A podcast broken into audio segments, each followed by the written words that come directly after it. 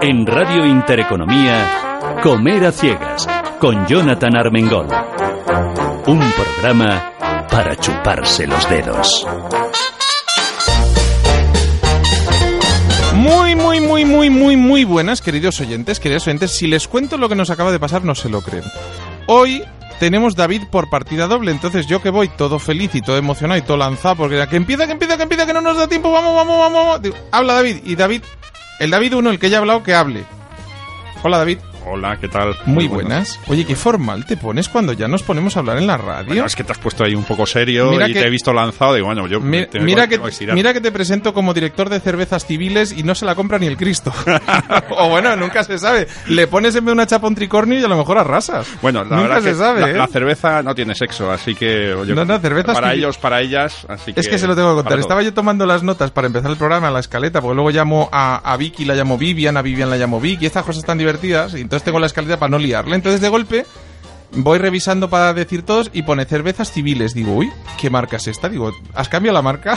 y me dice, no, sigo siendo la civiles. no. Somos los que somos. Pero cervezas sí has hecho más, ¿no? Sí, sí, sí. La verdad es que no, no paramos de hacer cerveza. Cada año, siempre en el aniversario, cada aniversario hacemos una creación nueva que además solo se hace en la fiesta del aniversario y no se vuelve a repetir esa, esa cerveza. Hay mucha gente que me está diciendo que ya vamos a hacer dentro de poco 10 años y que tengo que hacer otra vez todas. Sí, me dijo, Hacer "Mío, las 10. Es en plan, si tiré la libreta, ¿no? Efectivamente. Pero bueno, yo creo que en eso es está el placer de ser cervecero, ¿no? Es como la cocina. Cada día te metes en, eh, en la fábrica y al final pues te pasa algo por, por la mente. Oye, y ¿hay dices, alguna bueno, de ¿por las que has hecho que ahora ya no harías? Fíjate que no. Yo creo que cada cerveza tiene su, su público. ¿eh? Mi, mi pareja me dice siempre que, que la mejor cerveza que hice fue la del primer aniversario, que era una cerveza de trigo de alta graduación, donde le eché cardamomo, le eché eh, enebrina Esa la y la probé llamé yo. la Mil Gin, ¿no? Esa Porque era buenísima. así como medio ginebra, aginebrada. Y era una cerveza muy rara, muy diferente, que a la gente que le, que le llegó y le llegó bien, me la sigue pidiendo. Y es, y es muy curioso, ¿no? Dice en plan, no hay. Ya, efectivamente, es, es así, no hay. Ahora hay otras cosas, ¿no? Ahora las contamos, todas estas. Y entonces de golpe empiezo el programa y me dicen que hay otro David. Y digo, ¿cómo que hay otro David? Y sí, sí, hay otro David, David García, muy buenas. Hola, es que, claro, con ese cargo de Export Manager, que ha quedado un poco, ¿sabes? Y hemos dicho, uff. Pero ya, para eso el corrector ortográfico que he puesto para fritas y ya se ha cortocircuitado. Ya no he intentado ni poner civiles. Para fritas y ha puesto error así en grande diciendo, "Muac". Pues sí, pa' fritas, que viene a ver si lo adivina alguien, alguien lo adivina. ¿De qué viene pa' fritas? ¿De qué viene pa' fritas? Pa, pa, fritas, fritas, patata fritas. Pero digamos que es uno de los, pla- de los productos revelación de gourmets. ¿Cómo pueden emocionar unas patatas fritas? Pues haciéndolo, haciéndolas bien, como Dios manda. ¿No? ¿Qué Sí. hacéis en pa' fritas para que estén tan Bueno, el año que viene es el 25 aniversario y lo que nos prima al final es la filosofía que nos han inculcado un poco nuestros padres, lo que consiste en un producto natural y que no lleve trazas de gluten, alérgenos, lactosa o todas estas sustancias como el glutamato que hoy cada Ya, día pero, a ver, y ahora yo te pregunto, ¿para qué puñetas tendría que tener gluten una patata frita o lactosa una patata frita? No me cuadra. ¿Qué, qué, qué Esa es hacen la otros? principal razón ¿Qué la guarrada que- hacen otros para que tú tengas que decir que lo que hay que hacer es no hacerlo así? Ya, al final es lo que demanda el mercado, ¿no? Que cada vez el consumidor quiere tener diferentes sabores y más gama de productos y al final para dar esos sabores tienen que hacerlo de esas maneras, implementando saborizantes o extractos de aromas o de ese estilo. Nosotros al final creemos que la lucha en el largo plazo es ir a un producto natural y defenderlo y al final que valga, para todo el público y para todos eh, los países, digamos, de destino. Por ejemplo, nosotros al final en España hemos empezado desde llevamos 25 años y con la exportación llevamos 5 años y estamos viendo que hay un volumen considerable. Que al final... el- Se comen patatas fritas around the world. Sí, ahora mismo, por ejemplo, estamos en tres supermercados, cadenas de supermercados de Rusia. En la semana pasada sacamos también el primer contenedor a Costa de Marfil, que hace cinco años era una cosa impensable. Que al final. Bueno, a mí ya me has sorprendido con esto, me has dejado sorprendido, ¿eh? Sí, es por lo que al final nos hemos especializado. Oye, en Rusia se estarán poniendo moros de patatas ahora, ¿no? Esperemos que coma muchas patatas con el mundial, Sí, sí, la sí, verdad. estas se las vamos a meter en el ganate. Bueno, ahora guardamos el secreto de cuántos sabores tenéis, que son unos Vale. pocos, y de ahí nos vamos a un sitio de los más curiosos que me he encontrado en mucho tiempo, porque además yo lo tengo que contar. Gracias, gracias a- aquí al mozo que está sentado aquí a mi izquierda, que es Ricardo Oliveira, muy buena Ricardo, ¿Qué tal? consiguió cambiarme el estado de ánimo y el humor, porque yo entré en el rinconcito este que tenéis montado en el mercado de Barceló. Sí. Y según entré dije, uff, ¿dónde me han traído? Voy a coger a Dulce, la voy a matar, me ha liado, me ha enredado, me ha vendido. Y entonces se pone aquí este chico que ya verán cuando arranque no para. Bla bla bla bla bla bla bla bla bla bla bla bla y habla mucho, dice, madre Dios cuánto habla, pero qué majo, qué simpático. Y entonces presentador de televisión dice, no, no, yo soy arquitecto. ¿Y, qué puñetas haces? a- ¿Qué haces en un puesto llamado Bartolomeo Kitchen? Y me dice, no, la que cocina de verdad de, de caerse de espalda es mi mamá. Y entonces dije, ¿y dónde está tu mamá? Y dije, no, hoy no está, pero a la radio te la llevo. Menos mal, Vi- Vivian, ¿qué tal estás? Hola, bien, ¿y tú cómo estás? Muy bien, un gusto aquí. tenerte por aquí. ¿Has visto? El que de momento no se calla soy yo, ¿visto? Luego ya me, luego me vas metiendo pequeños en vena y ya me callo como un muerto. Que te los trajimos especialmente para ti. Eh, por favor, los del lado derecho, un aplauso, que tenemos pequeños como Dios manda. Y entonces, bueno, la ventaja de ese sitio es que tiene aire acondicionado. La otra ventaja es que si vas de día pasas por los puestos. La desventaja es que de noche es como, ¿por dónde se entra? ¿Cómo llego? Es en plan, ¿qué haces tú? ¿Seguro que no me he colado y me va a coger un guardia de seguridad y me agarrar? No, no. Estáis allí. No solo vosotros, hay más puestos, pero es que sois el que más mola. Entonces hemos dicho, pues ¿para qué elegir otro si el que más mola es este, no? Entonces, además, como dijo Andrea, dice, es el único que es super cookie. Que a ver si alguien me explica qué es super cookie, porque yo al no verlo no tal me dijo, Jonathan es super cookie. Entonces él dijo yo, soy arquitecto, soy decorador, yo hacía esto, a que me ha quedado bien.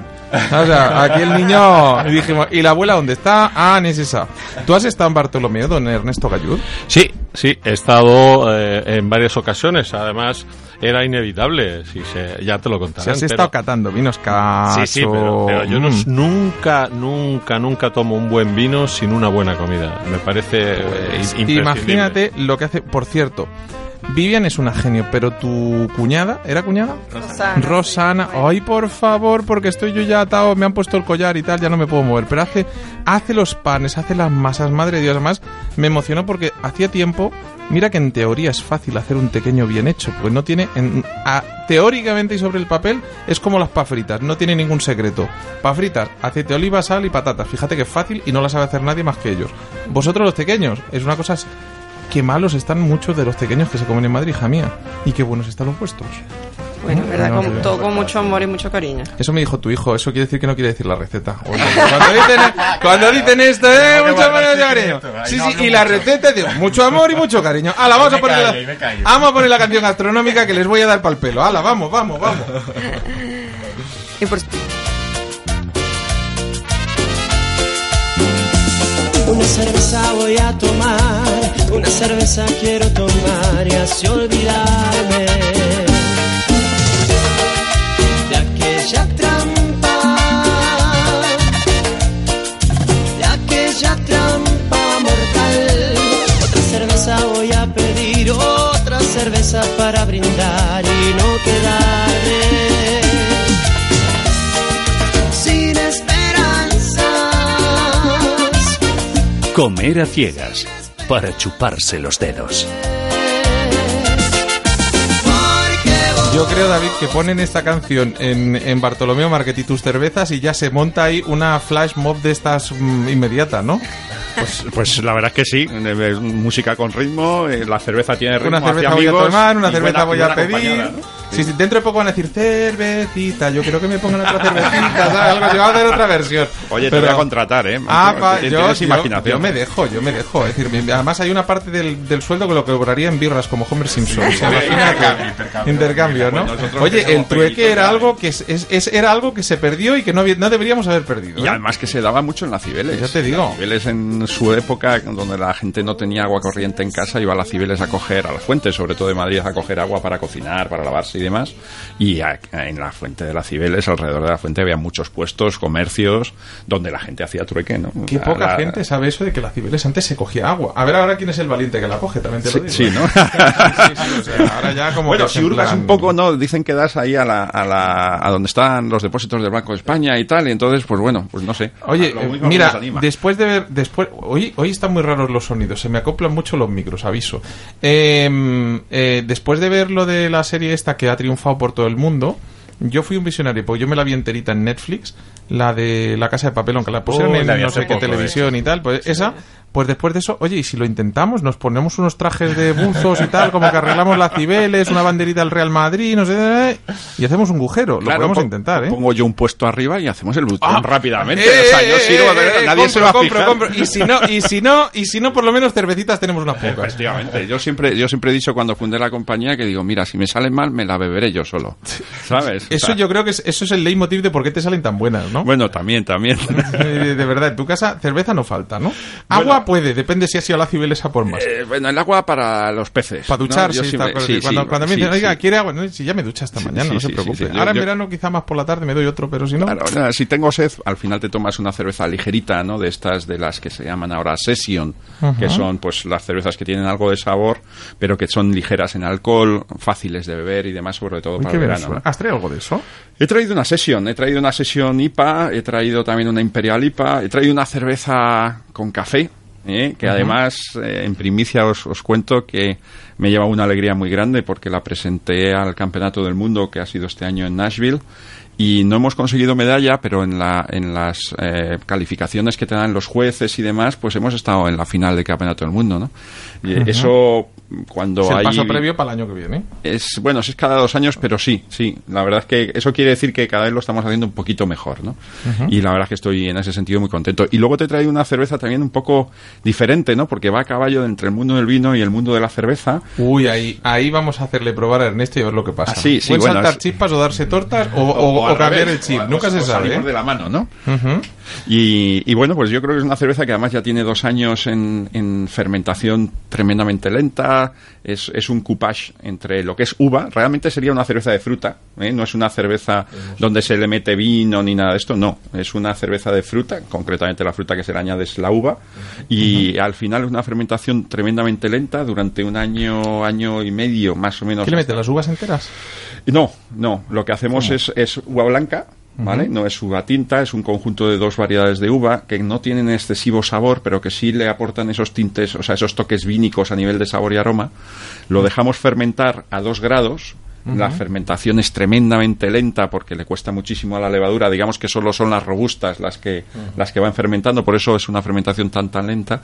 Y cuando prácticamente te quedan más o menos unos 3 grados de, alcohol, de azúcar potencial convertible en alcohol, pues ahí lo sacamos, lo utilizamos como agua para, para hacer nuestra cerveza. ¿eh? Hay, hay ya varias cervezas, ¿no? Con base Sí, de vino. la hay- que hay- conocía originalmente, eh, voy a decir la marca, que espero que no te enfades, pero era Sirius, que a mí me encanta, es uno de mis mustos, o sea que quiero probar la tuya, Claro. porque me pilla mucho más cerca, en Logroño me pilla más lejos, aunque mira, voy a hacer un negociado con David y le decir, David, cuando me mandes pa' fritas te pasas por Sirius y me mandas, ¿sabes? En plan, oye, que también, pues también hacen una cerveza de vino muy interesante, o sea que luego probamos. Empezamos Hay con la suavecita. varias, sí. Venga. Empezamos la suave. Mientras, David, que decíamos, vamos a desvelar, no, no tienen gluten, no tienen eh, lactosa, no tienen guarradas en general, podríamos, lo podríais haber puesto así, aunque te había, alguno te había dicho algo, ¿no? Pero no tienen guarradas en general, pero en cambio Sí. tenéis pa, pa fritas de varios sabores. Sí, implementamos los sabores de manera natural. Lo que intentamos hacer, por ejemplo, pues con el sabor de la riojana, que es un poco el guiño a nuestra comunidad, que es como el típico plato de patatas con chorizo, pues usamos pimentón de la Vera. Al final, todos los productos que usamos también tenemos otra referencia, que es pimentón de Espeleta, de la zona vasco-francesa de Espelet, y es un pimentón bastante característico de allí, que tiene un ligero tono picante al final. Ábrelas, o sea, no te, tú trae para acá, que abrimos, ¿no? Abre, abre. Igual primero para que empecéis la cata, la mejor es la de sin sal. Es la que ¿Patatas sin recomiendo. sal? Sí, la gente al ¿y final es un poco reacia Ahora lo voy a a probar. probar. Sí, sí, porque o sea- dicen una patata sin sal es un poco insípido, no, no es como, es como un programa de comer a ciegas sin ciegos, una cosa curiosa. ¿no? Oh, a ver, Sí. hola, hola, hola. Lo que pasa es que al final al freír en aceite de oliva no se queda tan insípido, tan incoloro como si freirías con un aceite vegetal. Entonces le da ese sabor y la patata, aunque no lleve sal, tiene el propio sodio Saca de el la sabor más patata cruda. tostadita. Mira, a ver, súbeme el micro que vamos a hacer la prueba del algodón. Los crujientes. Mm. Cruje, pero Chicos, no duele ¿probar? en el paladar. No, no se clava. no- es muy fina, la corta es muy, muy sí, fina, ¿verdad? cambiamos la cuchilla numerosas veces al día, más que nada por ¿Al eso, para controlar siempre que vaya siempre la misma finura, porque si no te cambiaría tanto el tiempo de fritura como eh, la temperatura. sea siempre controlamos la temperatura, nunca pasamos de 160 grados. Con lo cual el Porque, aceite no se degrada. Claro, el aceite de oliva al final tiene más conservantes, aguanta más, lo cuidas. Al final haces menor producción, pero de calidad. Pero cuidas a tu cliente, cuidas el producto. Sí, porque al final, ahora, pues hoy en día Oh. prima más el producir gran cantidad, pero no se cuida el valor añadido. Yo a la hora de ir a vender mi producto, pues estoy confiado en él, vaya, estoy confiado en él porque sé lo que vendo y sé que es calidad y que no va a tener ningún problema y que puedo ir a todo el público, no tiene ningún alérgeno, por lo que Mira, ya sé lo que llevarme una isla de desierta. ¿Sabes? Un palé de pafritas y otro Y de la Virgen cerveza. esta. Y ya, ya, pues mira, ¿para qué voy a ir de no, Eh, la, Virgen, no, que vamos mal. No, ala, ala, ala, ala, ala, ala, venga, va, pegarme. fatal. Pegarme, yo te digo. Un momento de silencio. Un momento. Ala, sí, de verdad. me- Ya le he liado, pero bueno, es que estoy. Es que de verdad, perdón, Cibeles, si es que me vais, a, me vais a matar, dale duro, ¿eh? O sea, tú a partir de ahora he dicho, no, Cibeles, tú ya has dicho, no, Cibeles, ya está. Tú ¿Ah? acuérdate de, lo- de Cibeles no conduzcas, pues igual, ¿no? Oye, pues mira, en mi caso, me, me puedes usar, mira, me, me- me ofrezco, espera, mira, mira, ya te voy a poner hasta el look, así, mira, ¿ves? Cibeles, no conduzcas. Oye. Déjame la botella. Venga, te voy a dejar hacer, después de la que he liado, te voy a dejar hacer al Facebook. Trae una botella, es decir, eh, se ve, ¿no? Sí, sí. Cibeles, no conduzcas. Ya está, a Facebook. Ya luego después de esta me echan de Intereconomía como vamos, como está mandado. ya tenemos la foto. La foto de tío raro del mundo mundial. ¿Quién nos iba a decir? Bebe, ¿quién, bebe. quién nos iba a decir? Bebe, bebe, que todavía no has bebido lo suficiente y te confundes de cerveza. Si es que así me va la vida. Oye, esta está buenísima, cuéntame, ¿eh? ¿Te gusta? Pues bueno, esta es, eh, es una IPA, es una IPA dry hopping. Se podría decir que prácticamente es una sesión IPA porque tiene poca graduación alcohólica, pero sí que es cierto que al final, ¿qué es lo que sale de esta cerveza? Digamos que es una base de una cerveza muy facilita de beber, como una cerveza rubia.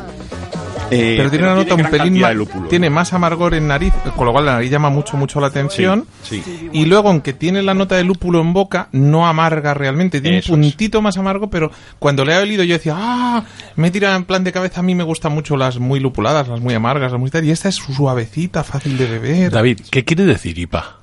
Una IPA es una India Pale Ale, ¿no? Las, las cervezas inglesas son las típicas Pale Ale, las cervezas un poco pálidas y demás.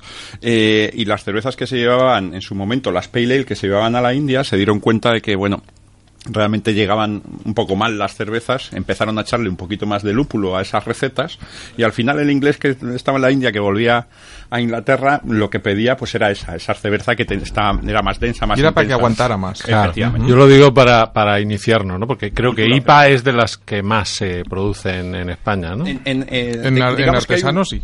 Hay un, hay un movimiento muy grande por el mundo de las IPAs. ¿Por qué? Porque es lo que comentaba Jonathan, ¿no? Al final es una cerveza que sorprende, sorprende por su aroma, por su sabor. Al final, pues eso, to- tienes toques cítricos, toques frutales, resinosos, florales, herbales. Es prácticamente como si fueras un análogo a lo que podría ser un té.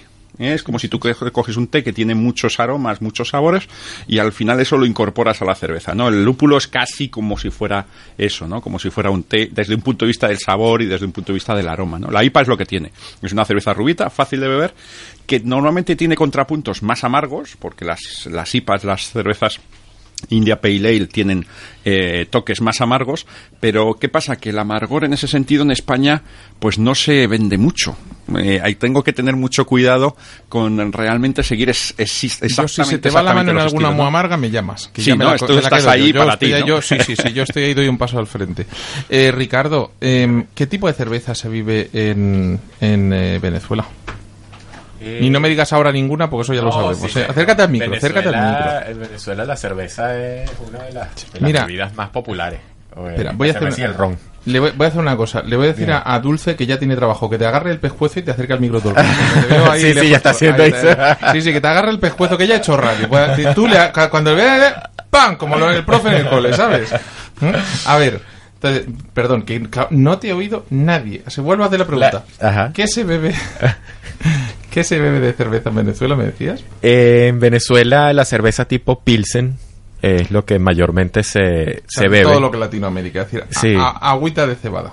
Y ahorita que con todo este tema, de- con la ola de la cerveza artesanal, que han comenzado pues a producirse cervezas de este tipo en, en algunas zonas de Venezuela, la IPA es obviamente una de las una de las que trata Pues, pues, es de un cambio importante. Sí, ¿no? sí. Es que yo creo que ahorita hay eso con, con ese tema particular de la, de la cerveza y toda esta ola, llámese moda tal vez, o, o Es casi como el, como el destape, ¿no? Sí. Es, es como en los años 60-70, ¿no? De ir todos cubiertos a de repente destaparse todo el mundo. que la gente se es eso. a- ahorita está mucho más abierta a, a probar nuevos sabores y, y bueno, ya queda de ellos pues quedarse con, con ellos o, o, pues seguir por, por, por la tradición, pero, pero sí. En Venezuela se toma mucha, mucha, mucha cerveza. De hecho, las temporadas de béisbol, por lo menos como deporte, uno de los deportes favoritos en Venezuela, la cerveza es parte de... Sí, Corre como la policía. totalmente. Hoy que estamos, hoy que estamos muy, muy melómanos, le voy a decir a mi técnico que me ponga la canción de ¿qué hace una chica como tú en un sitio como este?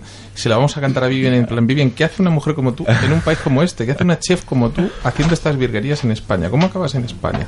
¿Y cómo acabas habiendo Bartolomeo?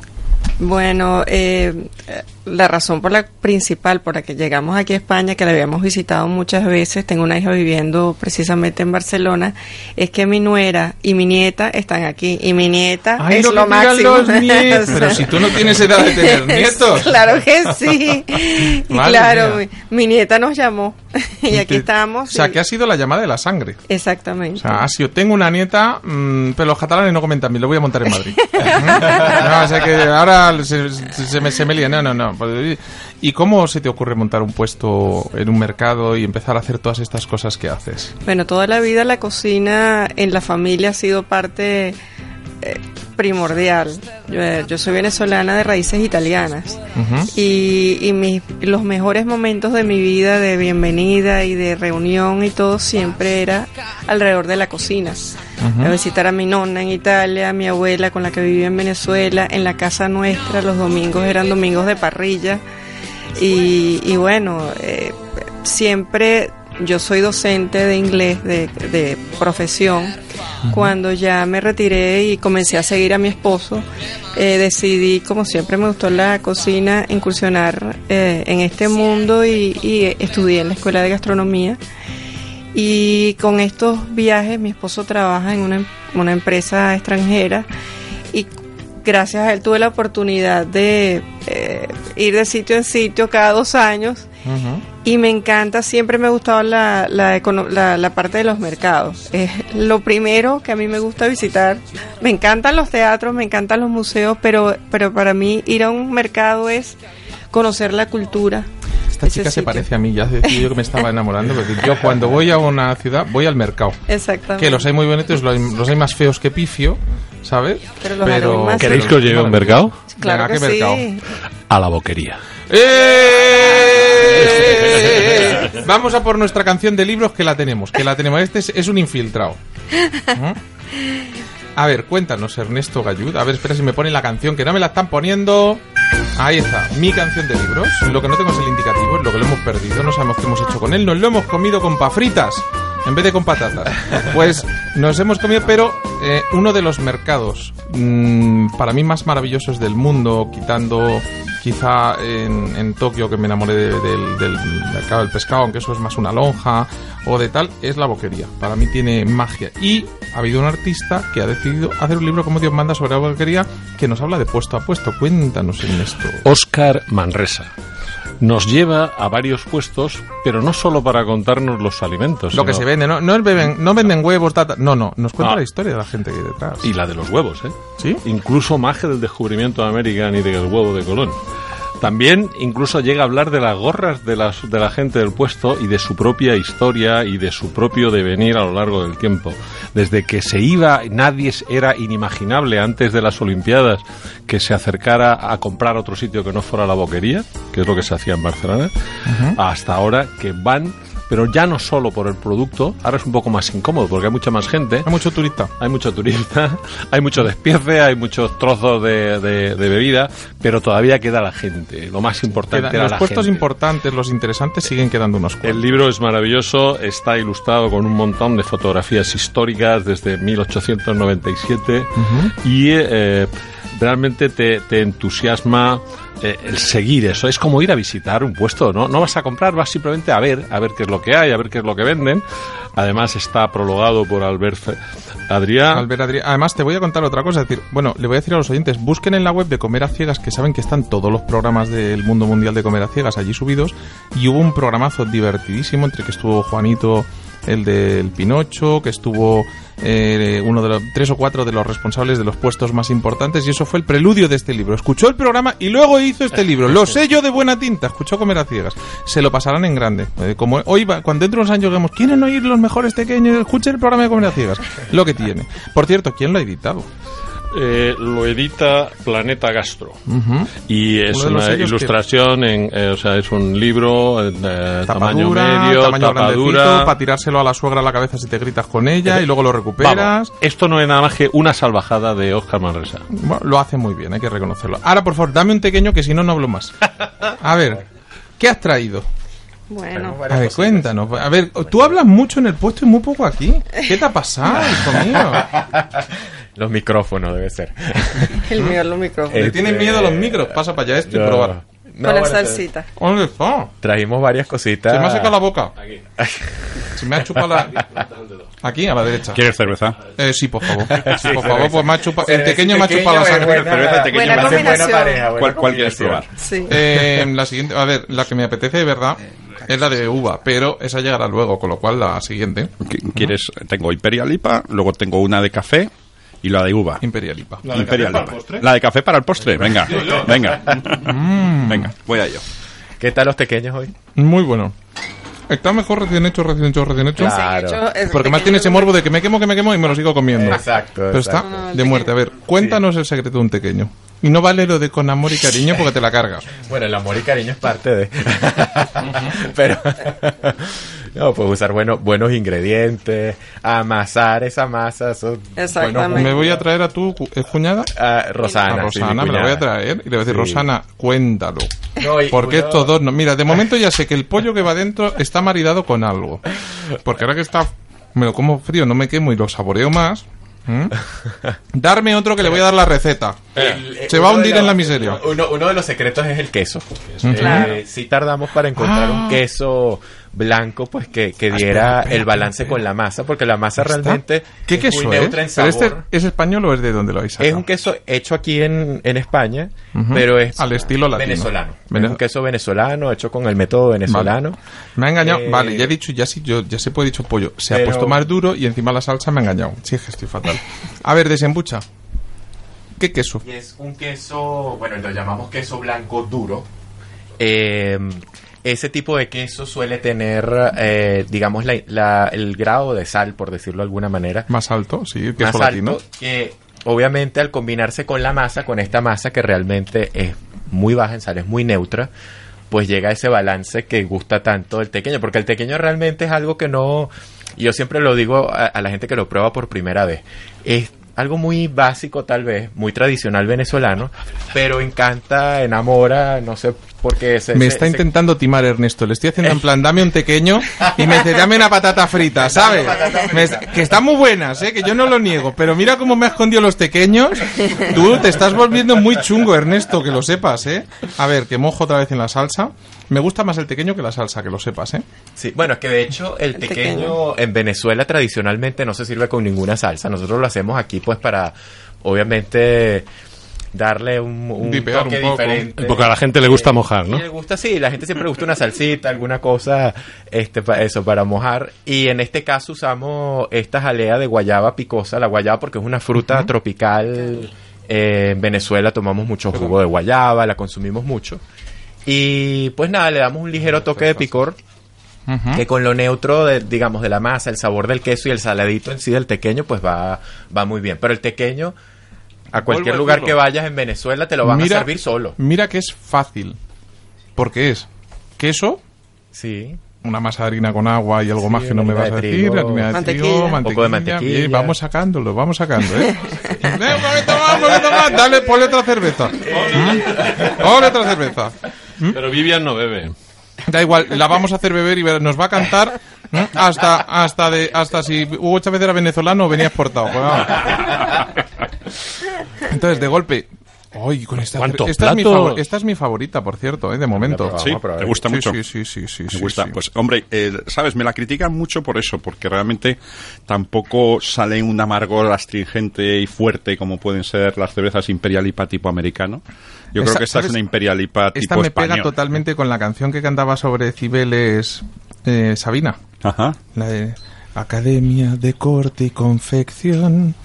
No me acuerdo cómo se llama la canción. Y no la voy a cantar porque me puedo quedar afónico como él y no acabaría el programa y no queda bien. ¿Sabes? Que me han clavado setenta y tantos euros por cada una de las entradas al concierto y me quedé a medias. Ojo. O sea, oh, y no me devuelven los euros. Gracias, Sabina. ¿Eh? Ponerme la canción que por lo menos la escucho, pero no le pagué los derechos. ¿Oh? Pues, pues esta, esta cerveza, la verdad que es, es la segunda cerveza que más, Oh, más sí. vendemos, ¿no? ¿La Yo primera creo cuál que la primera es la rubia. Es una pale ale, facilita. Lo que pasa que, que, que yo, sabiendo es y conociéndote un poco, pues Esto ya me tiene escalado a mí. digo, mira, ya Esta voy a es- llevarles cosas diferentes, es brutal, cosas o sea, algo una- diferentes. Esta es para enamorarse. Oye, ¿cuánto cuestan estas, estas cervezas? Estas Pues cervezas? mira, las tienes desde sitios donde las tienes a un euro ochenta hasta dos euros treinta. Ese es el rango ¿eh? de, de precios. Lo normal, dos euros cinco, dos euros diez. Es el precio, el precio estándar. tienda, ¿no? Sí, sí, entienda. Ya en el, en el sitio donde ya te la ponen fresquita en su vasito y tal, dejar que los hosteleros se ganen un poco la vida, que las de barril de marcas son muy baratas y ganan mucho y con las al final a los hosteleros a veces les cuesta poner porque ganan menos con las cervezas eh, artesanas que con las de barril. Bueno, yo creo que eso es hasta cierto punto equívoco en determinados casos. Y te voy a decir por qué, Jonathan. Porque realmente nos hemos, nosotros hemos tenido experiencias de ir a conciertos donde se ha apo- apostado por la cerveza artesana, estar la cerveza industrial o la cerveza de los grandes cerveceros y la cerveza artesana al lado, la nuestra, y, Y vender venderse tres veces más cantidad al mismo precio, eso sí, al no, por mismo eso precio. tienen menos margen comercial cada, cada vaso, pero seguramente pero venderían vendes más. tres veces más. Tres veces más. O sea, nos- nosotros se nos ha dado casos en conciertos de más de 10.000 personas, al mismo precio la cerveza, eh, la caña, el mini y demás, eh, de una cerveza de gran Oye, yo te cervecero. advierto que un mini de esto tiene que tener una pegada importantísima, ¿eh? O sea... eh, es, es de las cervezas divertidas. Esta Eh, de la, es de la- esta, esta es de la que acabas, acaba el concierto Sabina, te sale, sale el manager diciendo "Mm, se ha quedado sin voz y sale uno diciendo ¡Ya canto exacto, exacto. sí, Ma- sí. ¿Qué graduación tiene esta? Siete grados. Siete graditos. Imperialitos, Está siete, de muerte, ¿eh? siete grados, es una cerveza rojiza, con toques algo resinosos, algo cítricos. Hay gente que le saca un poco lo que es el aroma a mango, maracuyá. A mí tampoco me, me gustan las cervezas excesivamente aromáticas. ¿Por qué? Porque, vuelvo y repito, se beben menos. Igual que las cervezas excesivamente amargas. Yo creo que el amargor tiene que estar bien integrado. ¿no? Exacto, bien integrado en la cerveza. Tiene que tener un dulzor suficiente para enganchar con ese amargor, que sobresalga el amargor, por supuesto, porque si no sería una cerveza neutra, y sobre todo que no salga el alcohol. El alcohol para mí es casi como una caja de alfileres, ¿no? Donde tú metes el dedo, metes tu lengua y al final te puede salir, puede salir un poco escaldado. Pues eh, yo creo que esta cerveza lo bueno que tiene y por lo que la gente lo aprecia es eso, es una cerveza que mm, huele muy, muy diferente a cualquier otra, el sabor es tremendamente sostenido pero intenso y entra muy bien, no se te queda pegada en la boca. ¿no? A ver, señor García, ¿la pafrita que me he comido es que está buena de por sí o es que es el maridaje? No, esa es la última que hemos sacado y es un poco especial, sobre todo por el packaging, que es bastante agresivo. Sale Ah, ¿y un eso qué perro. es? Mira, el mío- no salió el mío que es monísimo, tipo escote. A ver qué hace el perro. A veces da lugar a confusión, pero es un poco diferenciarnos del resto de competidores. Porque el sabor de trufa negra ya estaba en el mercado antes de que nosotros empezaríamos a comercializarlo, pero se eh, implementaba de una manera totalmente Trae- diferente a como lo hacemos nosotros. Entonces, ¿Cómo lo hacéis vosotros? nosotros lo que hacemos es extraer el sabor de la tuber melanosporum. O sea, y- no echáis de esos químicos que huelen a trufa, No, que parecen trufa y que no llevan trufa. La mayor diferencia que hay en una bolsa de patatas es que si tú la abres y esa rezuma un olor intenso y no huele a patata, es que lleva entonces esos saborizantes. Si tú abres una bolsa de patatas y huele a patata, pues entonces... es que huele a patata pero sabe a trufa. Claro, nosotros lo que buscamos al final es que el consumidor vaya comiendo nuestra bolsa y que le vaya avanzando la sensación de sabor. Es como con el picante. Utilizamos cayena molida deshidratada. ¿Qué pasa? Que hay muchos consumidores que cuando vienen a probar a la feria esperan que comerse una patata y, Y ya que les humo por las les- orejas. eso, exactamente. Y tú le dices, Entonces, no, no. espérate dentro un rato, ya verás, majo. Ahora ¿no? te viene con retardo. Aguanta y, tú aguanta y ya ahí te llegará. cuando salga ya verás. que ya habrá hidratado por el camino. ¿Y la ¿no? trufa también es natural? Porque es que yo veo trufas ya en todos los sitios. El otro día probé una cerveza también con agua de mar y trufa. Y ahora veo trufa por todos los sitios. ¿Tanta ahí? no sé si tanta ello la tienen bien guardada.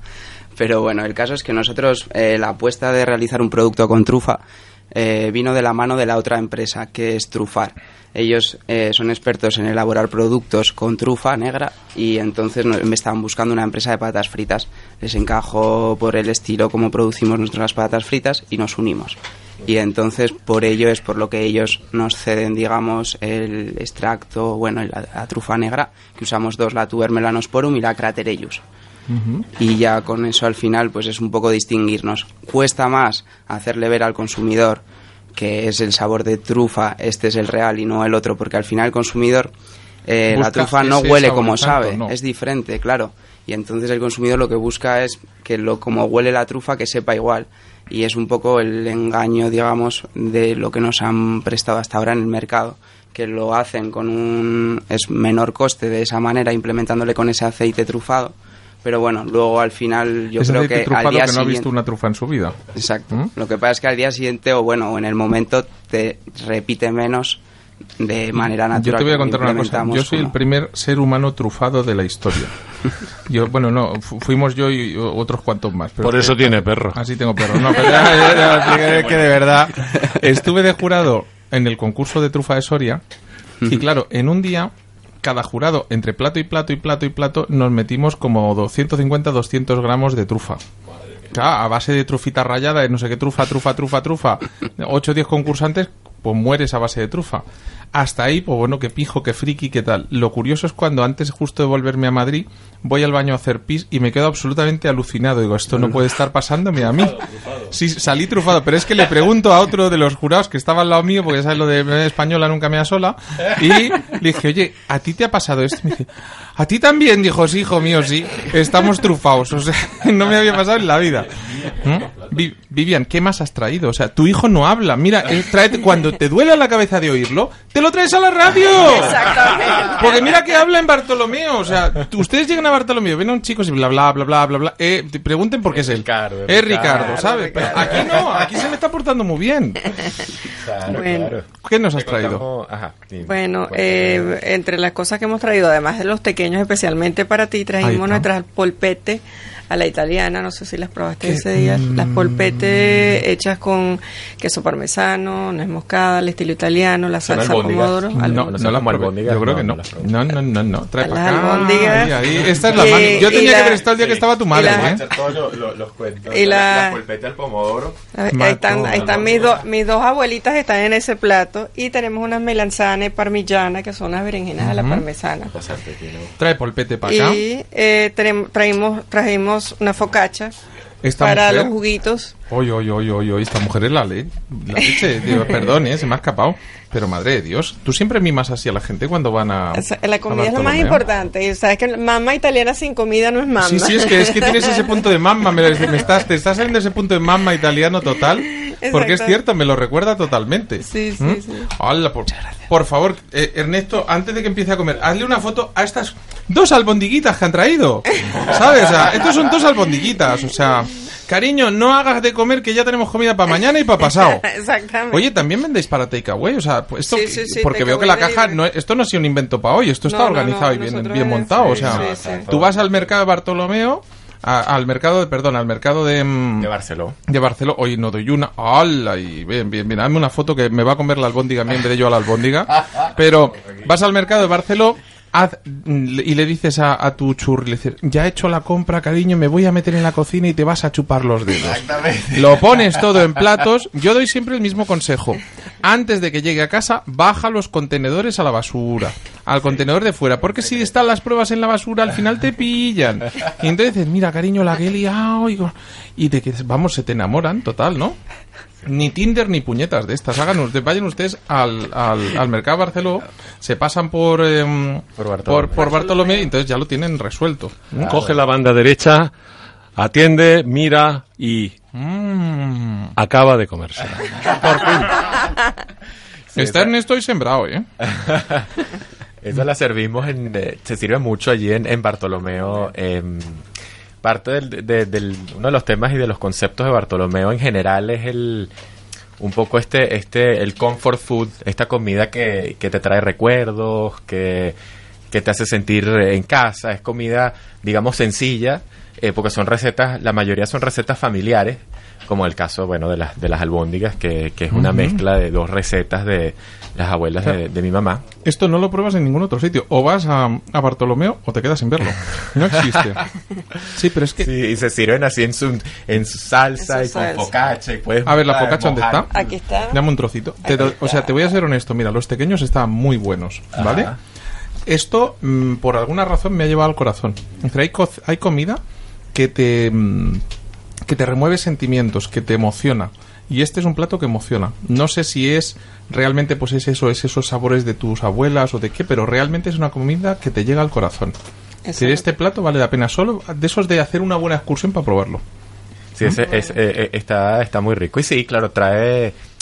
eh, sí, es un plato que a nosotros en particular nos trae, nos trae muchos, Muchos mu- recuerdos. muchos recuerdos, buenos recuerdos. Yo, yo creo que al final eso es algo que transmites a través de tu cocina. Cuando, Sí. cuando estás cocinando eh, y lo haces porque te gusta y porque quieres agradar a las personas que van a tu casa a comer o les invitas a comer o que lleguen a Bartolomeo a comer, eh, la idea es sentirlos, acobijarlos, sentirlos agradados. Consentirlos. esa, esa es la idea de, de la comida, de la cocina en general. Cómo de- me gusta las cosas. Voy a, me voy a Bartolomeo a que me consientan. Me ha gustado, ¿eh? Compro la idea. Claro, claro. Mira, lo de... A ver, ya que no me has puesto la otra, la de, la de consentida de Carlos Vives, que hoy vamos de música. Venga, va.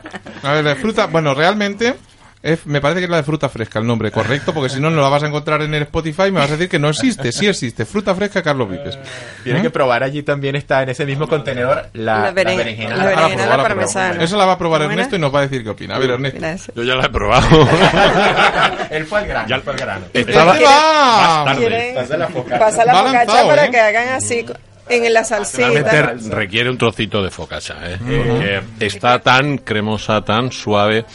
A- a- solamente he probado una berenjena así en algunos países de Asia donde se hace confitada a baja temperatura y queda como, como una mantequilla. Es, es, es realmente agradable. Eh, mm, sin Ponte los duda. cascos que mira lo que te han puesto, ¿eh? Ponte los cascos. Mira lo que está sonando. no tenga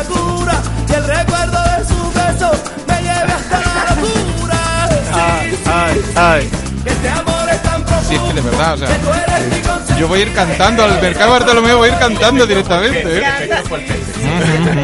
Me encanta esa canción. Es maravilloso, pero es que pega, o sea, yo voy, yo voy a ir pensando en ti cantando esta canción por la calle, o sea, imagínate. ¿Mm? Al final, en el fondo, es, es eso, es decir, mm, yo creo que hay, la- hay veces que la, la comida te trae música, la música te trae recuerdos, los recuerdos, es toda una, una relación, ¿no? Es que la memoria gustativa nunca se olvida, nunca te olvidas de un sabor. No, no, nunca. El aroma. El aroma, es. transporta en el momento a cualquier. Y cuando, wow, espera, espera, que la liamos. Y cuando te olvidas, llega Ratatouille, te hace una película, la pruebas y vuelves otra vez a lo que toca, ¿no? Al final es lo que, es lo que tiene. Quiero más ¿De qué sabores? A, a ver, cuéntame los que quedan, si vamos a acabar antes. Pues a ver, queda el de Riojana que no has probado, que ese es el Riojana. guiño que le hacemos a nuestra comunidad autónoma. Muy bueno. Plato típico, al final lo que estamos intentando un poco distinguirnos es Oh, intentar huele a sacar- pimentón, ¿eh? O sea, esta no, Está no engaña, buenísima. ¿eh? Está buenísima. Intentamos sacar sabores que te relacionen un poco con la tierra o con las diferentes comunidades que hay dentro de España. Y es un poco una apuesta a largo plazo que llevamos y pues al final la empresa no es tan grande como un Leis o un Matutano, pero, poco te- a poco vamos afianzando y vamos sacando David, sabores nuevos. que me pasé por, por Gourmet, la probé, le dije, oye, qué pena que estéis, avisarme cuando vengáis a Madrid porque me han encantado y tal. Y llega el mail y a los cinco minutos le me, oye, qué ilusión, que pasas por Madrid, vente para acá. ¿Mm? O sea, Sí, realmente fue es uno de todo esos un poco que me de- gustó. de imprevisto, pero sí, la verdad que al final en, sal- en Salón Gourmet, en ferias de alimentaria o en la pasada que estuvimos en Colonia, en Ánuga, son al final, digamos, un portal para exponerte a de cara al mundo. Allí, por ejemplo, en Ánuga, la de trufa negra la eligieron como producto innovador y nos dieron un premio tanto por el packaging, porque sale el perro y es muy visual y muy vistoso, como luego por el sabor final. Porque al final, cuando alguien prueba la trufa y sabe de lo que hablamos, es distinto el sabor que nosotros tenemos al que hay en la competencia. Y al final, pues lo valora. que no soy capaz de sacarme un Kleenex sin mancharme del bolsillo. Eh, tú me has conseguido meter en un lío importante, que lo sepas, ¿eh, Nacho? Ay, David, perdón. No sé por qué te tengo Nacho. Pues porque a ver cómo puñetas voy yo, por ejemplo, al corte inglés y digo, denme las patatas del perro. Y van a mirarme con el perro y me dicen, ¿me estás vacilando? Es que el perro come patatas. ¿Sabes? O sea, va a ser muy complicado. Bueno, la verdad es que la imagen del perro de la bolsa está un poquito más eh, a dieta que el tuyo, ¿eh? Pero bueno. ¿Ah, sí? Cuenta, se ve cuenta. Que, se ve que no, no va a No programas perro como ¿no? comiendo a ciegas. ¿Sabes? Entonces, por eso está así. Sí, al final la gracia un poco del perro es que está ahí mirando y no sabe qué elegir bien. Si la trufa negra o la patata con sabor a trufa porque qué le sabe y le huele ¿no? igual. Es un Ah, poco qué, la qué gracia. gracioso. Eh, David Juan, eh, necesito otra cerveza, por favor. Estoy deshidratado. David, que el otro es David 2, David 2, David 1. Ah, ¿qué quiere haciendo? Ha sonado que es un David coreano o algo así, pero no. ¿Mm? ¿Qué me vas a abrir ahora, Flor? Pues eh, te voy a abrir la de uva. Mm, Bien, oye, darle un aplauso. Hemos llegado, hemos llegado a la hora de la verdad. Ahora es cuando digo, pues me gustaba más la otra y me, me rompe la botella en la cabeza directamente. ¿Mm? Oye, ¿cuánta cerveza producís al año ya después de 10 añitos? Pues ¿Con cuánta de- empezaste y con cuánta llevas ya? Pues empecé con una sola cerveza y haciendo un único lote, un único lote a la semana y luego pues hicimos dos y luego hicimos tres y así pues hemos ido creciendo hasta ahora que estamos pues en medio millón de, de litros, ¿no? Eso puede al final parecer... Ahora es cuando puedo poner una pajita enganchada a un depósito y no se nota. Exacto, Exacto, exacto. bien, bien, bien. Ya, ya me dirás la dirección de la fábrica. Voy a, voy a alquilarla de al lado, fíjate yo, ¿eh? Puede, puede parecer mucho, ¿no? Porque al final puede parecer mucho, pero si los trapolas Si a los la trapolas a... diaria, al Voy a final decir la son- competencia. Tú los trapolas a Heineken, que hace un millón de litros al día en la fábrica de aquí de Más, Madrid. De más. Madrid, solo en la de Madrid un Ah, millón de ah, litros. vale, por eso, por eso. Al día. Sí, sí, Y tú sí, haces sí. medio al año. Hombre, algo se tiene que notar diferencia, sí, ¿no? Sí, yo creo que en ese sentido el cuidado, los ingredientes, la forma de llevar el control de calidad, las, las modificaciones que realmente hacemos a nuestras recetas para adaptarlas un poco al gusto, ¿no? Yo es algo que también me doy cuenta, eh, participo en muchos concursos internacionales donde soy juez de, de cerveza y al final te das cuenta de que esa cerveza que llevas a tus colegas, por ejemplo, ecuatorianos, que al final es la misma cerveza que llevas a tus colegas eh, japoneses, el, el perfil es totalmente diferente, no tiene absolutamente nada que ver. De El verdad gusto que en de el las Ecuador- personas. Que en ¿no? el Ecuador no han superado lo de la cerveza suya esta, las... ¿Cómo se llama la de ellos? La Pilsener además se llama. Los incas. La- ¿no? no, esa, esa no es Ecuador. es la, la de Ah, ellos, Ecuador, la, pi- la perdón. de ellos es Sí, sí, sí, Pilsener. Pilsen. Sí. Y Pilsen es como pis. Yo decía Pilsener, no Pilsener. Y se me, me miraban raro, claro, se beben una java, una caja llena de botellas de litro y salen tan contentos. Y no es que tengan aguante al alcohol, es que aquello no, no es, no, no. Bueno, y es prueban que- esto y ¿qué dicen? Es que es, bueno, es que pues eh, realmente está cambiando. ¿Qué pasa? Que es lo que yo te decía, ¿no? Es decir, hay cervezas, por ejemplo, si te vas a la parte de Norteamérica, donde el amargor de las variedades IPAs Ernesto. las quieren. Espera un momento, espera un momento, que le voy a vacilar. En la vida hay que ir preparado. Toma, anda, hijo mío, toma. Oye, yo en las llaves de mi fábrica tengo un llavero. ¿Sabes qué ha pasado? Que las llaves de fábrica se han quedado en casa. Yo en las de mi casa llevo una- un llavero de esos, imagínate. tú eres más prolífico Me lo ha todavía. dado la competencia, que lo sepas, ¿eh? Ah, que vale, conste. vale, O sea, mira la Vale. marca, que cada vez que me quedo sin, digo, la del llavero, por Nada, favor. Te, te daremos otra, te Un daremos gallego- otra. Es un gallego interesante, míratelo, pero ¿Ah, sí? no está ver, mal. espera. Es decir, lo único que me, me enfadé mucho porque estuve en una cata y nos vendió las bondades de la cerveza en lata en lugar de en botella. Y cuando terminó dije, vale, que estás exportando muy bien, pero no me vendas la moto. ¿Sabes? Que no, porque la lata, porque la oscuridad, porque tal, porque... ah, Y en un momento del discurso se le fue un poco la olla y dijo, y además cubica menos en el transporte. Y cuando terminé dije, vale, todo lo que tú quieras, porque lo manda fuera y te cuesta una pasta mandar la botella y la lata no pesa, no ocupa y te cabe el doble y te cuesta la mitad. Pero no vengas a venderme las bondades de la lata. Pero no está mal, devuélveme que si no, no entro en casa. Las Más que tienes ahí al lado del perfil. Ah, vale. Si es que si no, no veo y la lío. ¿Sabes? Pero vamos, ya sabes quiénes son, ¿no? Mira, pues esta, esta cerveza ya me imagino, me imagino. ¿eh? De hecho, voy a, cenar con ellos hoy. Pues mira, dale recuerdos de mi parte. Pues, pues Dile, sí, oye, sí. no has ido a la radio todavía. Pues bueno, esta cerveza que, que, que Los tiene oyentes cuando... avispados, cuando estén en la radio y le saque el llavero y diga, mira, esta es, dirán, ah, el de la lata. Qué malo es. Qué malo es. David. Aquí llueven, llueven las, las flechas. ¿eh? Pues mira, realmente esta cerveza, al tener uva blanca Oh. y uva eh, concretamente del Bierzo, y, eh, pues, ¿qué es lo que hacemos? Una fermentación, como te he contado, tremendamente lenta. Eh, tardamos más de un año en fermentar esta, esa, ese mosto de, de uva que luego vamos a incorporar en vez de agua. ¿Vale? Entonces cogemos ese mosto que ya está prefermentado y le metemos malta de cebada, empezamos a hacer la cerveza como si fuera una cerveza normal y corriente, pero sin agua, y luego al hervir ¿eh? y al calentar ese, ese mosto, todo lo que es el alcohol se va. ¿eh? El alcohol se evapora, el que ya se había generado, se generan nuevos azúcares, esos azúcares se, vuelven, se pasan a fermentación y al final se fermenta con una levadura de cerveza, ¿no? Eh, posteriormente a eso la guardamos durante mínimo dos años, que se queda a una temperatura de un grado, ¿para qué? Para que realmente pues vaya más, más tremendamente más rápido y, realmente luego pues eh, se mete en botella, ¿no? Al final, ¿qué es lo que tenemos? Pues tenemos unos sabores pues más a, a cava y demás que realmente pues dan toques eh, vínicos por un lado y cerveceros por otro, ¿no? Es, es como un cava, pero con su espuma de cerveza y con unos toques eh, eh, muy, muy diferentes. ¿Sabes lo que hemos visto? Que aquí en España, por ejemplo, se consume mal, es difícil. O sea, te dicen, ah, pues esto es un cava. Eh, por ejemplo, en la zona del Penedés se vende un montón. ¿Y sabes ¿Esto? dónde se vende? Sí, sí, esta cerveza se vende mucho en la zona del Penedés y luego ¿sabes dónde se vende? En Japón y en China. ¿Por qué? Porque aquí el perfil del consumidor en Madrid y en otras zonas, pues no le coge Ernesto, ese yo sabor, creo no le que coge tiene ese gusto. ¿no? razón. Eh, esto servido en copa de cava y a cata ciegas casi cuela. Sí, a lo que pasa es que al respecto de lo que dice Es David, un poquito, a ver, yo voy a ser muy honesto. Esta cerveza en particular es un poquito heavy. O sea, em, podría discutir si es cerveza, si no es cerveza, si es diferente. Es heavy. pero no me dijiste que no se podían decir esas cosas. Yo sí, Ah, tú no. vale, vale, O vale. sea, yo soy el director y conmigo no se va a meter. ¿Sabes? No se atreve, contigo sí, te arrea, y entonces ya, y tu madre y la otra, y acabamos a tortas, soy, y no. soy muy grande, ¿eh? peso un montón. Sí, sí, yo tengo- pero yo tengo perro. Ah, eh, eso también, eso ¿Sabes? O sea, es lo que tiene. Me están buscando la canción que le pega a esta cerveza, que lo sepas. Pero quería, yo quería aclarar que la diferencia es que el producto es el mismo, pero lo que compran los señores del PNDES no es lo mismo que lo que compra un chino. Sí, no, sin ¿sabes? duda, sin Porque duda. ellos están comprando que sea distinto, que sea diferente, vacilar con sus amiguetes de que esto tú no lo has probado nunca. ¿sabes? Es otra historia. ¿Y el chino que busca? El chino lo que busca es parecer el más guapo y el más listo de entre todos los que hay allí. Y Eh, esto pidiendo el producto más diferente, más específico, más caro. eh, Sí, sí, según las cerveza- es la cosas, cerveza más cara Juanpa, me has encontrado la cara. canción. La cerveza más cara, con diferencia. Juanpa, te he dicho, di- mira, va- le- se lo voy a explicar a los oyentes. Me he pasado tres minutos haciendo así, como si hiciera la ola en plan, Juanpa, que me mires. Y entonces Juan me dice, ¿te pongo aplausos? Digo, ¡no!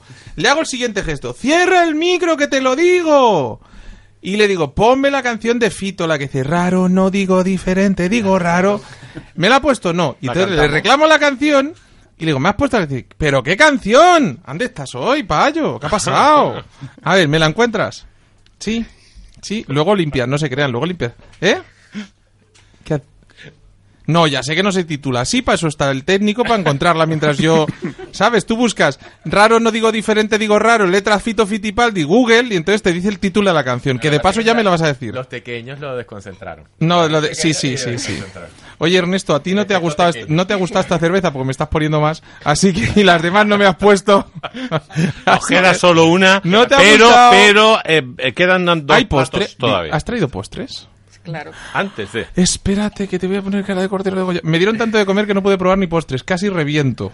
Eh, o sea, que conste que en el mercado de Barceló puedes salir rodando tranquilamente, no hay problema. Mira, ya está la canción. La casa por el tejado, si es que de verdad. Habríamos- le voy a pedir que haga una no me grites que no te veo para este programa, Fito. Estuve en el concierto y este no se quedó afónico, eh, que conste. El pánico tampoco. No, no, no, no, ni de pánico ni de nada. Ahora sí, parece que ya empiezo a entender las cosas importantes aquí son las que están detrás de la piel. Y todo lo demás. Comer a ciegas para chuparse los dedos. A ver, que tres platos quedan mi alma, pero si yo había dicho dos o tres y vamos por cinco o seis, madre de Dios. bueno. No dieron la 10, la 11, la 12, la 1 y la 2 y la 3. A ver, ¿qué has traído? Bueno, eh, uno de los platos que trajimos ya lo probaste allá, que fueron los tortelones. Acércate al micro. Uno de los platos que trajimos, sí. ya lo habías probado, los tortelones de zucca con el asado Oh, negro venezolano. Oh. Que ese es el plato Bartolomeo. Tenemos en la parte venezolana del asado negro, eh, cuya historia creo que la, te la contó Ricardo y... eh, si la puedo contar, eh, se favor. dice, se dice que durante la época de la colonia, cuando las existían las, las cocineras, eh, ellas por lo general estaban fuera de la cocina y lavando ropa, haciendo algún otro oficio y tenía su asado en la cocina. en algún momento se le olvidó y bueno, se le quemó el asado. Y ella inventó, o sea, se las ingenió a colocarle especies, vino, frutos y bueno, y al final le gustó tanto el, el plato a los... Le echó de qué tal y le dijo... Exacto. Y de allí subió el asado negro famoso en la que ciudad de conste que tu Caracas. hijo contó toda la historia, excepto que se le había olvidado porque estaba afuera, ¿sabes? De- de- lo- fue más discreto, ¿eh? no. Tu madre fue más, ahí más directa. Se nota que mujeres son más malas entre ellas, ¿eh? Te lo digo yo. A ver, Y ¿qué más le- traes? Que nos y, los quedan... y los tortelones de zucca, que es la calabaza horneada con amaretti, eh, queso parmesano, nuez moscada, en una salsa de mantequilla nuezada con Madre un de toque Dios de nata y salvia. ¿Cuánto cuesta comer en Bartolomé? Bueno, eh, Depende, ¿eh? depende de lo que Eh, vayas ya, a... Ahí llegan las relaciones públicas. Tienen entrantes que pueden estar alrededor de los 7 euros con 50. Por ejemplo, las polpete entran dentro del, del género de los Oh. entrantes. O un plato como, por ejemplo, los tortelloni, estos mm, Bartolomeo, que son los de yuca con, con el asado negro, que está alrededor de los 14 euros. A ver, a ver, o sea, tú dejas que se te queme y encima me cobras 14 euros. Sí. Ay, ay, ay, ay, ay, ay, ay, ay, ay, ay. Este, es un- Ese- este es un quemado ahí, ahí te ha gustado, te ha gustado, ¿eh?